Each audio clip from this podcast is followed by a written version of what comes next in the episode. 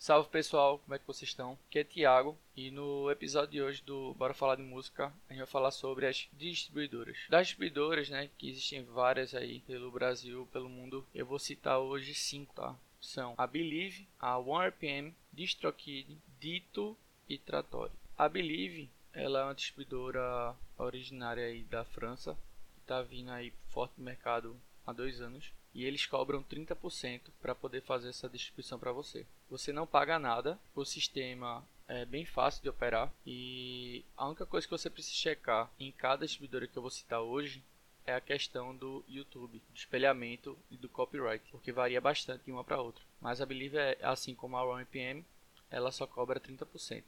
E aí, logicamente, conforme for tendo o seu volume, né, chamando a atenção da empresa, existe a possibilidade de você negociar isso aí. E existe também a comunicação no Brasil. A empresa existe, né? Aqui também a filial. Então tem toda. Tanto o sistema deles quanto as pessoas que cuidam. Tem gente aqui no Brasil, então fica fácil esse contato.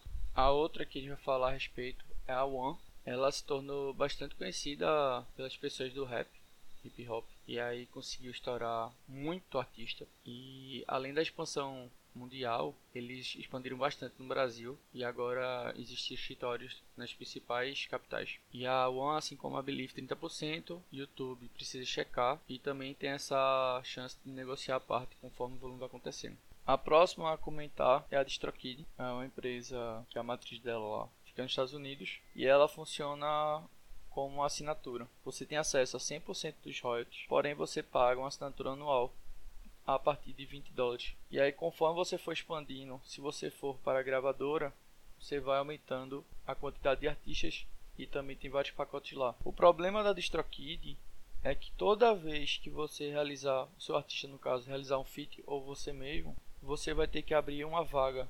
E aí acaba se tornando uma dor de cabeça. Por exemplo, você vai lançar um álbum, tem 10, 20 faixas e desses aí tem 5 convidados você vai ser obrigado a fazer o upgrade da sua conta. E aí, a não ser que você tenha um, um, uma quantidade de vaga absurda e um volume grande para poder realmente se sustentar. Caso não, vai ser uma dor de cabeça na sua vida. A próxima é a DIP, assim como a DistroKid.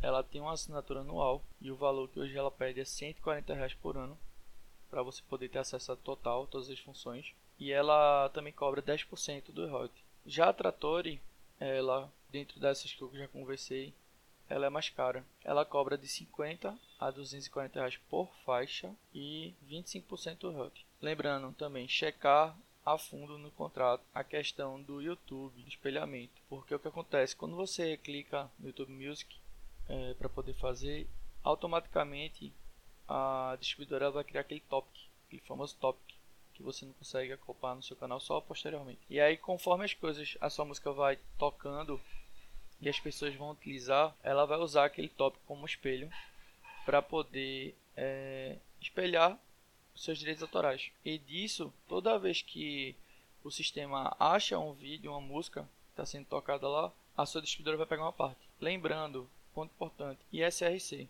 porque dependendo como você for fazer a sua história, como você vai lançar, se você não lançar da maneira correta, as distribuidoras vão acabar ficando com cerca de 50% do seu fonograma, no caso. Então tome bastante cuidado para não cometer nenhum deslize e leia com bastante atenção os contratos. Então acho que é isso. São essas cinco que hoje eu vejo como estão realmente o pessoal está usando bastante. A DistroKid não tanto, porque ela só tem inglês e espanhol e realmente para quem tem dificuldade com a língua é difícil de operar, apesar do sistema ser bastante atrativo dos 100% de royalty. Porém é isso. Eu acho que cada empresa tem o seu ponto forte e fraco. Na minha opinião, que eu utilizo hoje, são duas empresas, que é a One e a Believe. A One ela tem um sistema operacional mais atrativo e em relação à Believe ela tem um suporte acima.